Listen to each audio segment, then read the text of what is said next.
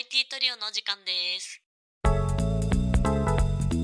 IT トリオの日常は東京や名古屋の会社でエンジニアとして働く3人が集まって雑談ミーティングする番組です。IT 界隈のリアルや共感をメインにお届けしております。えー今回はレターをいただきましたんで、そのレターに対して返信、お便り返信したいと思います。よろしくお願いします。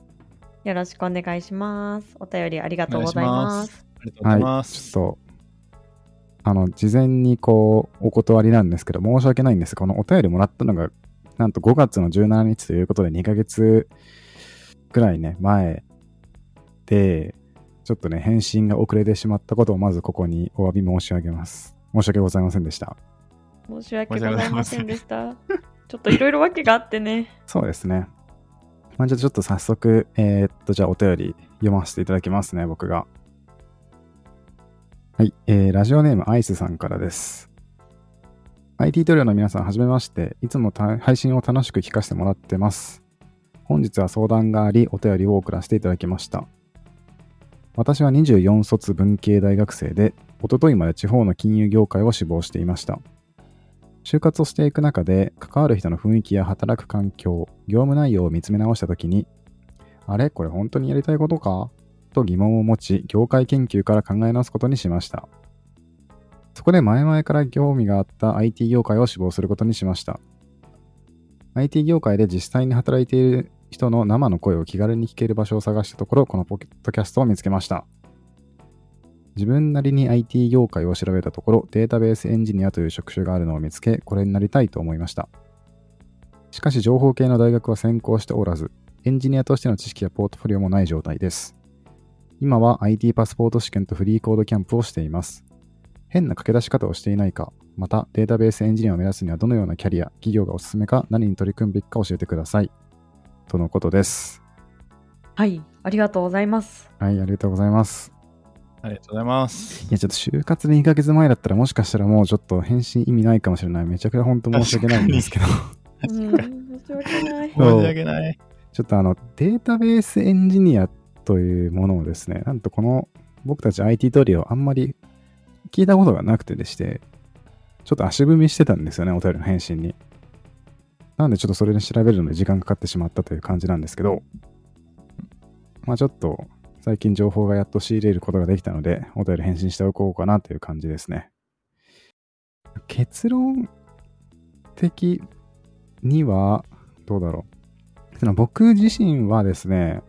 まあ、IT 業界とかエンジニア目指すのはすごいとっても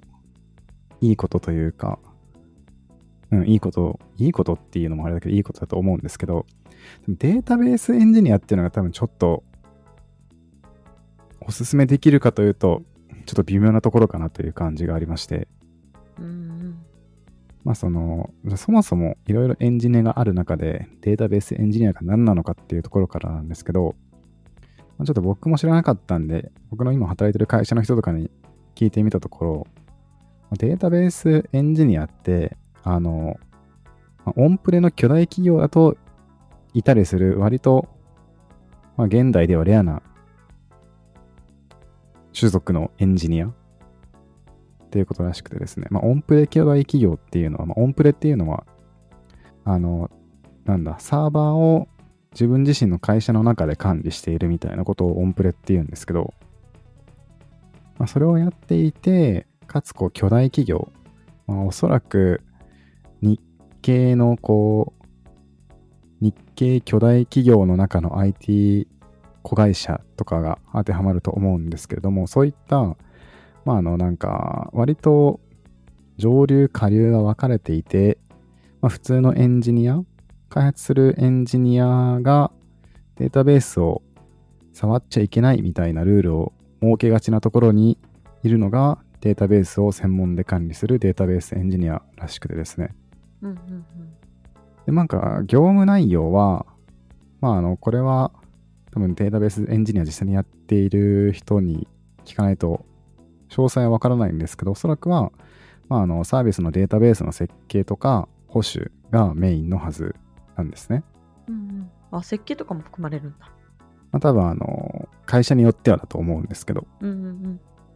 で、まあだから設計とかそういう部分はソフトウェア的なところだと思うんですけれども、結局保守のところは、まあ結構ハードウェアにも関わるような仕事をどうやらやっているらしくて、まあ結構そのハードウェアに異常が起きていないかだとか、こうデータベースの容量的にハードウェアが足りなかったら、まあちょっとサーバーを増設するなり、中のデータを調べて、他のサーバーサイドとかアプリケーションを開発しているエンジニアの人たちにちょっとこのあたりのデータベースのコストが高いんで、ここ意識してコストを低くしてくださいみたいなことをお願いして回るとか、まあ、そういったことをするのがデータベースエンジニアらしいんですよね。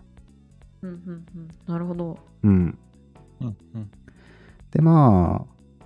ただ、あの、まあ、多分僕たち IT トヨが働いているようなオンプレじゃなくて、なんていうんですか、あの、サーバー、クラウド環境を使っているようなところには、基本はもう、そういうデータベースエンジニアっていうのは、まあ、基本いないですと。うんうんまあ、いないから僕たちも知らなかったわけなんですけど。うんうん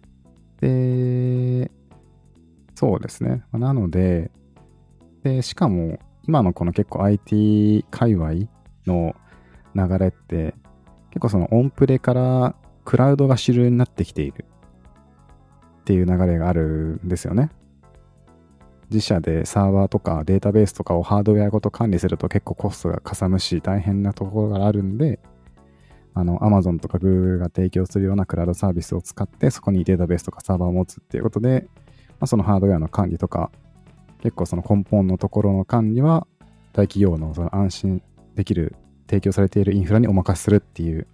まあ、クラウドを活用する会社っていうのが、まあ結構増えてきてるし、主流になってきているっていう背景もありますと。うんうんでもそういったことを考えると、まずデータベースエンジニアっていうのは、キャリア的にはちょっとデータベースエンジニアの次に何になるかっていうのがやりにくいところがあるのかなっていう気がしていてですね。うんうんまあ、そもそも今そういうデータベースエンジニアっていうものがニーズがどんどん減ってきているので、もしデータベースエンジニアになれたとしても、そこからまあ転職したいってなった時に多分データベースエンジニアそのままで転職するっていうのは結構そもそも選択肢が限られていたりするので、割とやりにくくなってしまうのかなっていう印象がありますと。うんまず、あの、お便りくれた方、もし私たちがデータベースエンジニアを間違ってたらごめんね。まず、前置きとして。なんか、想像と違うことに対しての応答になってたらごめんねって置いといて、今説明したデータベースエンジニアを目指しているのなら、実はちょっと始めづらかったり、転用が聞きづらかったりとかするかもねっていうお話をしてます。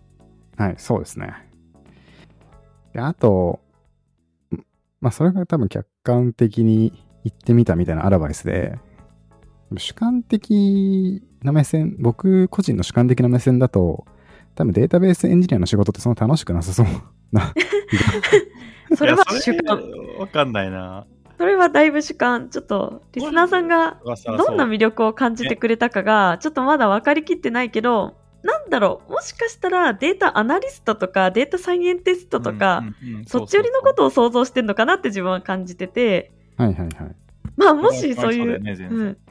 それかもうちょっとあの、やっぱ低レイヤーに魅力を感じるタイプの人もいるから、うんなんかそういう低レイヤーあたりのことをやってみたい、ハードウェアやってみたいとか、いろんな需要というか、あの、興味を持った部分はあると思うんだけど、まあでも、好きっていうことに対しては突き進んでみたらとは思う。多分さ、もともと金融業界志望してたってうん。多分経営学部とか経済学部とかそこら辺の人なんかなっていうのを勝手に思ってるんだけど、うん私も勝手にそう想像した。ってなるとなんかアナリティスとアナリティクスとかそういうのに興味あったりするんかなとか勝手に思ったりして。えちょっとじゃあっていう感じ、場合分けをして話してみますか。僕もお便り返信を、本当うん。僕の調べたデータベースエンジニアとして捉えて語ってしまったんだが、まあそうだねそこは大事だその質問の内容的には、えーと整理すると、だから本当に今僕が言ったようなデータベースエンジニアに興味を持って、うん。まあちょっとプログラミング勉強しし始めている系。まあそれも、まあインフラに直接興味があるか、もしくはあの就活の中で、まあそのインフラに興味があるっていうよりかは、あの業界を調べた中でエンジニアとして就職しやすそうなところを選んだっていうの、その2パターンがあるかもっていうのが一つと、うんうんうんであとはデータベースエンジニアっていうか、データベース関係のあるエンジニアに近いそ職種のことを話しているパターン。こっちがデータアナリティアナリストとか、あとなんて言ってたっけ？データアナリティスト。あー、データアあナリティスト。私がデータサイエンティストって言った。あはいはいデータサイエンティストとか、まあ、そのあたりの職種を指しているかもしれないパターンがあると思うので、うんうんちょっとその2パターンに分けて、ちょっとちゃんと話しますか。最初のパターンはもう小倉君が言ってくれたところじゃない？そうだね。で、うん僕は、まあ主観も含めて予測すると、うん。そんなインフラに興味を持って、まあ、このデータベースエンジニアを指している場合は、インフラに興味を持ってこれになりたいって思ってるわけじゃないのかなっていうのをお便りから読み取りましたかねっていうのもその、まあ、あの銀行業界志望していたけど業界変えて就職活動しましたっていうことなんでまあそれ含めるとそんなプログラムのこうデータベースのところに興味を持ってっていうよりかやっぱ就活視点で業界視点で選んだっていうことだと思うから。確かにね。うん、ってなると多分やっぱ興味を持ってやったっていうよりかは IT 業界でエンジニアとして働きたいので就職しやすそうなエンジニアっていうことでデータベースエンジニアにたどり着いたのかなっていう印象でもしそうだった場合はおそらくデータベースエンジニア多分楽しくないんじゃないかなっていう まあ、それはね、出してます結構ね、マジでしかないよ。結構な方向に喧嘩売るからちょっとやめた方がいいかもしれん。そうですかね わかんない。いやーこれ、データベースエンジニアの人がどんだけいるかわかんないけど、いや、SRE とか好きな人にとっては、そういうデータベースのことをモニタリングしたりとか、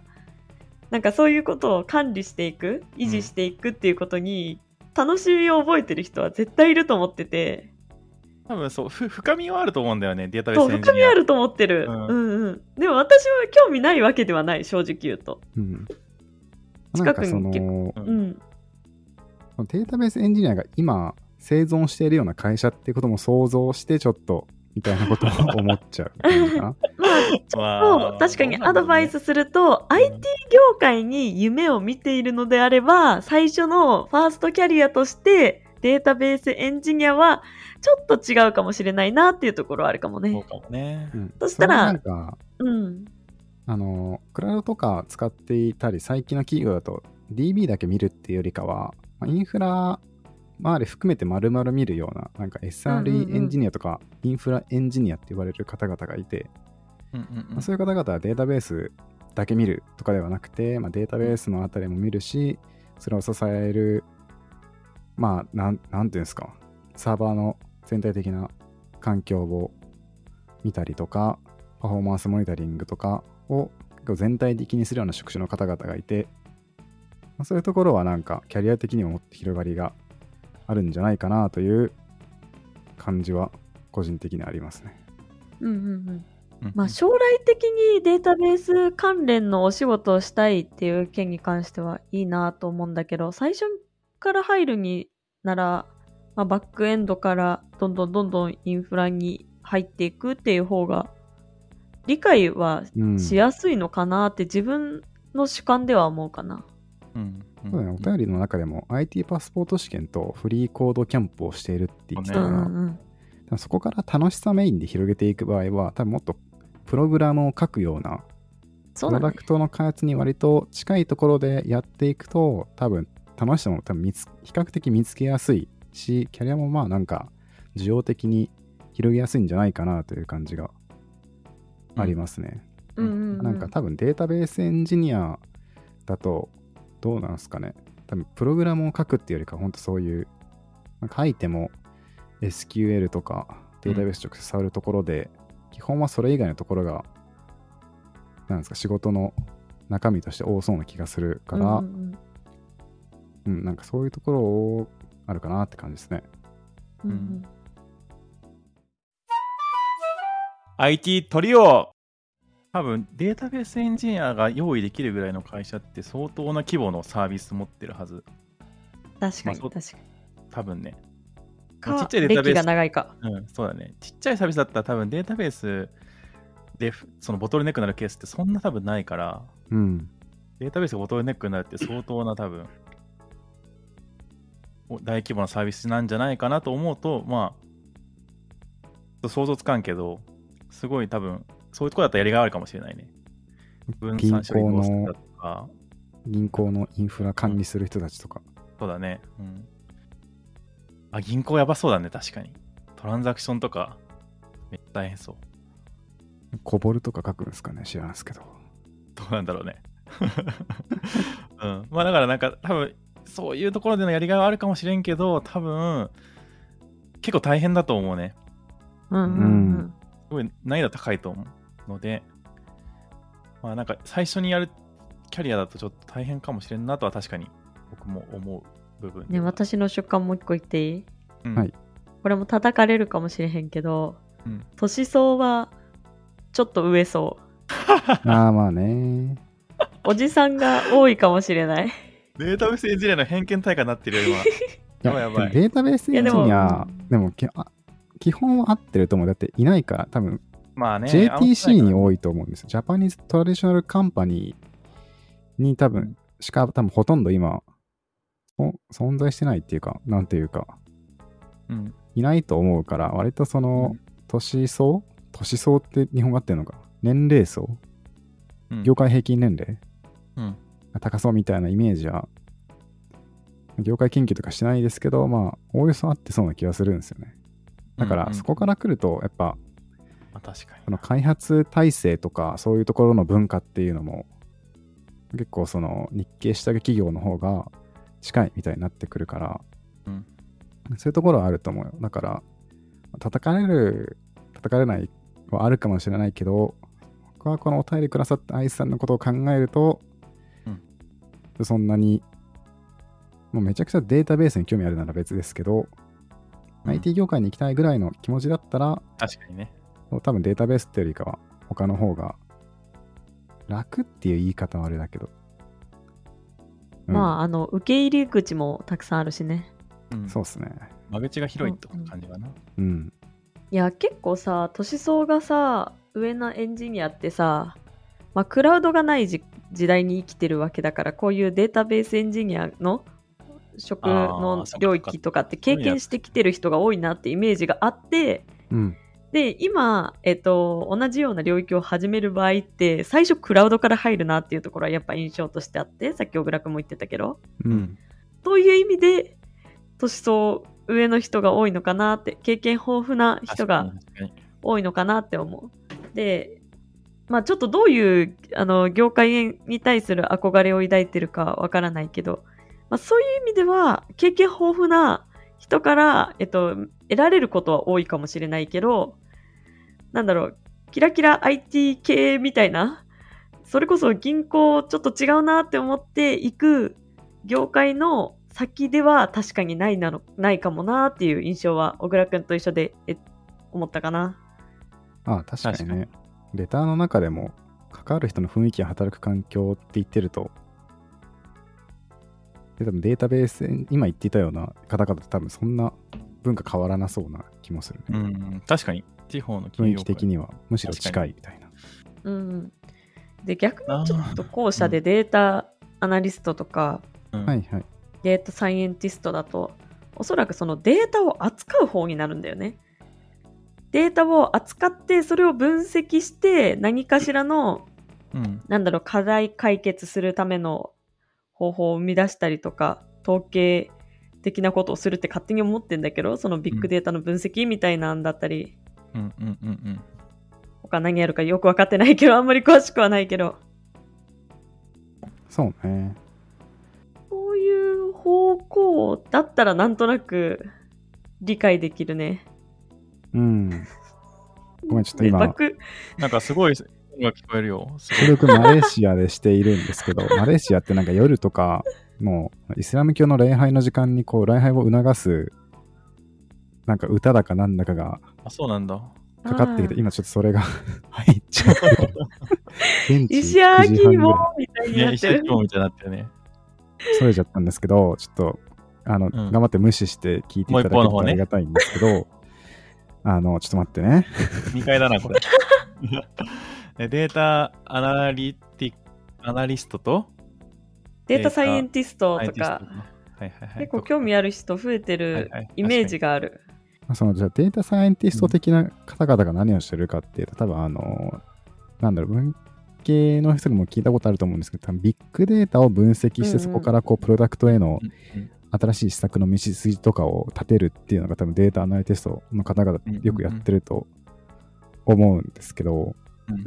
そういう場合ですよね。そういう場合は確かにすごい面白そうというか、まあ、実際面白いと思いますね。なんか、主観がすごい。確かに。まあでもそのビッグデータを分析してどうのこうのするっていうのは結構まあ、その場合、データそ、なんていうんですか？そういうデータサイエンティスト的な方々だったら身近にいたから、どういうことをやってたかっていうのがイメージはつくんですけど、結構プロダクトに近い、まあなんかエンジニアとかアナリティストって名はついているけれども、まあエンジニアとこう、プロダクトマネージャーの中間って言ったらちょっと正確かわかんないけど、まあ中間みたいなイメージで、まあその溜まっているデータから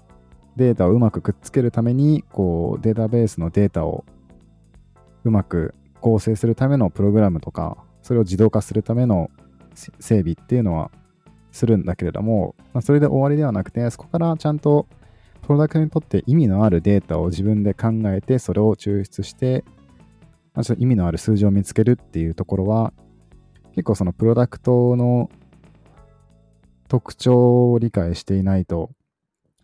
できない面もあったりするし、まあ、それゆえ結構、プロダクトに貢献したっていう実感が得られやすい。うんうんうん。うんうん業種？業種っていうのか？職種か。そうだねの？職能うん。であったりもすると思うんで、それは結構面白いと思いますね。うん、なんか経営戦略に関わるようななんかデータのざデータとかをこう自分で集めてそうね。可視化したりとかっていうのでなんかそうなるほどね自分が経営に関わっているような、まあ、感覚とかを味わうことももしかしたらできるかもしれないしあとなんだろうなうーん。なんか生産性とかも上げたりできるのかな？ある意味で。なんだろうな。ああ、確かに可視化っていう部分ではね。そうそうそう。可視化っていうことで、なんかあの例えばだけど、まあ、ちょっと SRE に近くなっちゃうちゃなっちゃうけどなんか今のそのエンジニアたちがあの、まあ例えば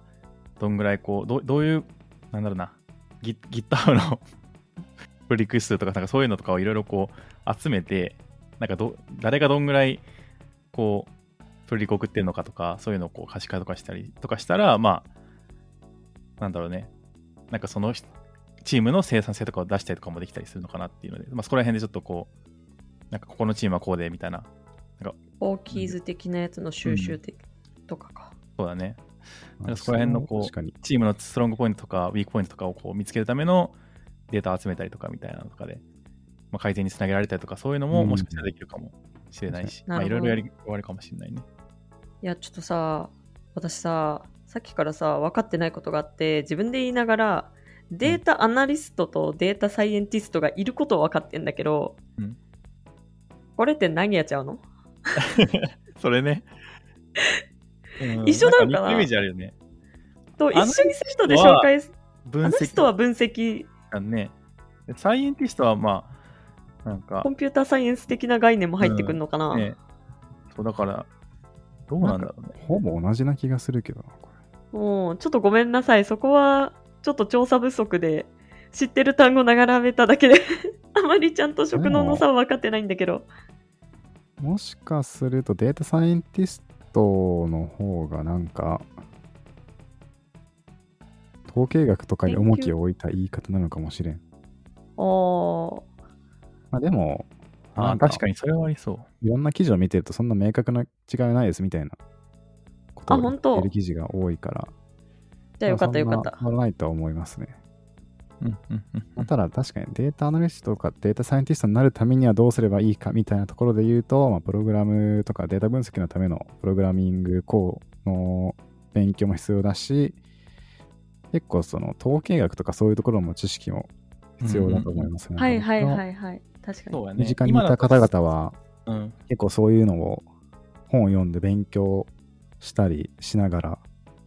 やっていましたね。そうやな。今だとあれだもんね。あその AI とか機械学習とかでうんぬんかんぬんとかもあったりするからさ。あそうだね。あそこら辺の多分 AI にあの関連した分析とかももしかしたら必要になってくるかもしれないから。なるほどね。この辺の知識とかもいるのかもしれないね。でも勝手な憶測なんだけどさ、文系大学で金融業界を目指してきたってことは、結構、なんだろう、そういう分析系も、統計学とかやってないかな？なんかやってそうじゃない？むしろやってそうなやっ。てそうやってそう。私たちより全然詳しくて、実は最適なんじゃないかって勝手に思えてきたわ。まあ確かにね、そっちやりやすいかもね。結構ね、なんかサービスとか運用していると、いろいろなこうユーザーの行動とかイベントのログはとりあえずデータベースに突っ込むんだけど、結構そのそもそもそもデータが大量にありすぎるとかデータが整備されていないとかでうんうんうん。放置されがちなことがある中、データサイエンティストとかデータアナリスティストの方がいると、まあ、そういった膨大なログ、そこに存在するだけでは意味のない情報の塊を、ちゃんと意味のあるうん形にできることがあるので、うん。結構ね、いたらありがたいなっていうところありますよね。ありがたいと思う。需要、ベンチャーから、うん。ベンチャー以上、メガベン以上だったら絶対にいるような職能だと思うから、うん需要って意味でも今活躍できる業種かなっては思ってます。今だとさ、ただちょっと難しいのがさ、うんうんあの多分なんだろうな、ちょっと名前変わってさ、例えば Salesforce エンジニアとかみたいにさ、あのでデータを、まあその、なんていうのかな、置いとくプラットフォームみたいなのが、多分できてきてるのよ。セ Salesforce とか、はいはいはいあのエンジンとかで言ったら New Relic とかさ、うんはい Datadog とかさ、あそとかでこうデータを渡して、可視化とかできるよみたいなサービスってどんどんどんどん増えてきてるうんじゃないですか。効率生産性上げていくとかっていうのが。だから、もしかしたら、デデータアナリストとかデータ、えっとサイエンティストとかは、もしかしたらそういうサービスに詳しいエンジニアとかっていう方向になって可能性もあったりするのかな、どうなのかなってちょっと思ったりもして。まあね、ちょっとあるかもね。なんかニューレリックとかデータドックとかはまた SRE 的なあまあ文脈が強い気がしてて、ただ Salesforce うんとかは確かに可能性としてあるかもね。 Salesforce 営業データあれすごいんだよ。あの、 Salesforce エンジニアっていう職種がもう実際にあって、で試験とかも資格とかもあって、で、なんかその、結構な額が報酬としてもらえるらしくて、 Salesforce へえ、そうなの？あ、めっちゃ興味うん食らいついた。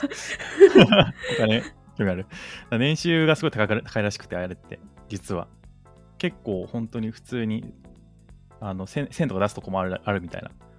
あえー、初めて知った。ああるらしくて、そう。だからもしかしたら、あの、データベースエンジニアっていうのが、あデータベースエンジニアで、えっと、データアナリストとかっていうのが、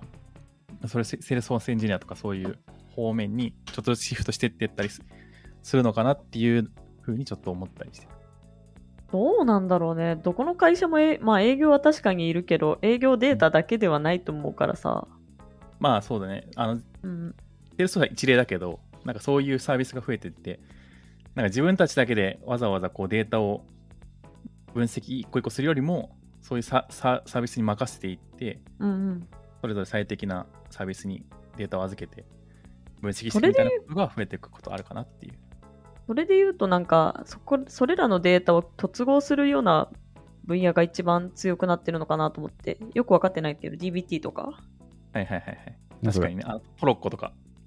あああ、トロッコそういう感じか。うん。ああいうところは確かに DBT で伸びてると思う。うん。あそこはすごい伸びてるね、今。なんか本当にそういうところもすごい伸びていくと思う。合ってる合ってる。まあでも、なんだろう。いろいろ変化あるにせよ、な なんすかね。そう、なんか、職種ごとの、なんで言うんですか、まあツール特化するかもとか、それで減るかもがあるかもしれないんですけど、まあでもある程度、この入った環境の何かを汎用的に極められたら、まあ、転職してジョブチェーンとか全然できると思うし、まあ、なんか確かにね。そうだね。多分最近の、多分、なんすかね、5年、6年ぐらいのキャリアとか、その職種のニーズは考えた方が、いろいろ就職しやすいし、まあ、気分も楽だとは思うんですけど、多分それ以上長いスパンのことは、割とどうなのか分かんない面もあると思うから、それで結構迷っちゃうんだったら、割ともうその自分がゲットできた職種の技術っていうのを、まあ、ある程度突き詰めていけば、まあ結果的にその後のジョブチェーンがしやすかったりして、キャリアが開けるとかある気がするから、うん。まあ、なんか100%安心を目指して考えてから行動するっていうよりかは、まあ、そこそこ道筋が見えたんだったらそれで行っちゃって、もし間違ってたら後から転職するなりなんなりで道の修正はしやすいと思うから、うんうん。まあ、そんな思い悩,、ま悩みすぎずにやったらいいんじゃないかなっていう感じはしますけど、まあ、でもちょっとお便り見るとうん。24卒の方なので、うん。もう24卒だから1年ないぐらいの感じですよね。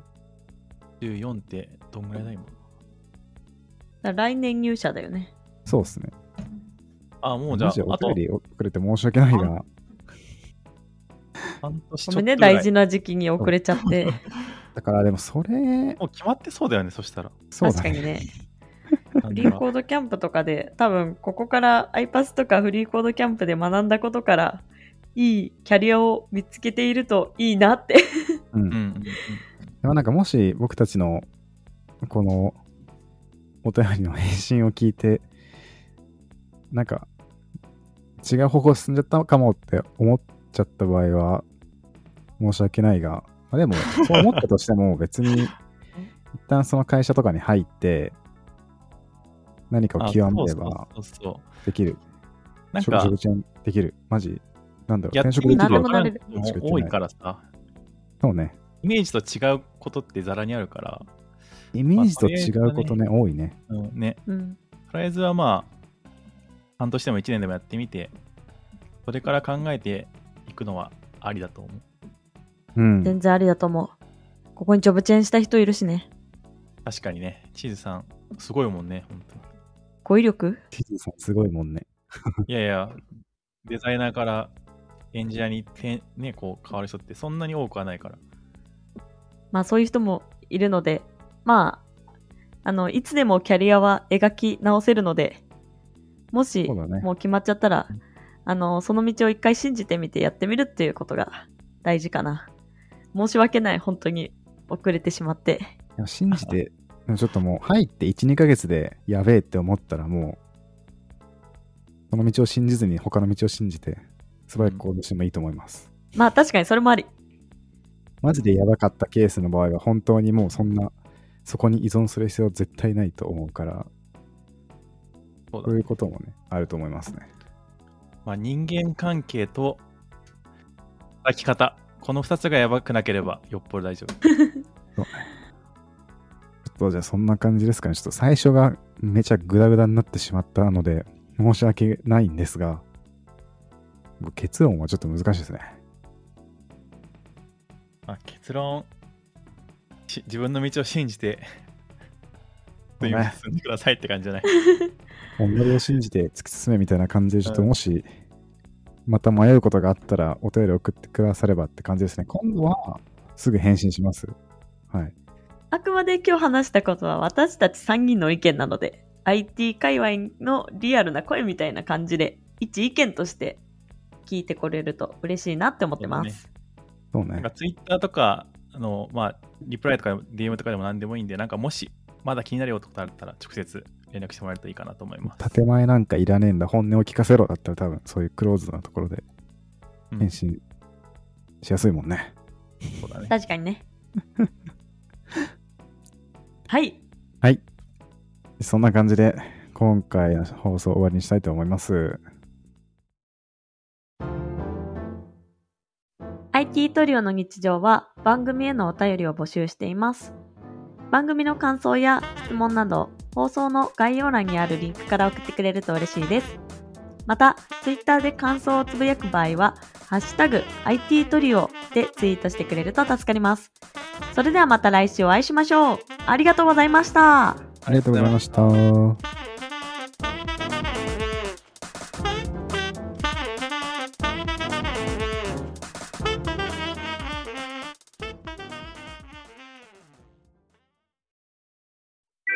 And now, a short commercial break. 現在エンジニアの採用にお困りではないですか？候補者とのマッチ率を高めたい、辞退率を下げたいという課題がある場合、ポッドキャストの活用がおすすめです。音声だからこそ伝えられる深い情報で候補者の興味・関心を高めることができます。株式会社ピトパでは企業の採用広報に役立つポッドキャスト作りをサポートしています。X またはホームページのお問い合わせよりご連絡ください。気になる方はカタカナでヒトパと検索検索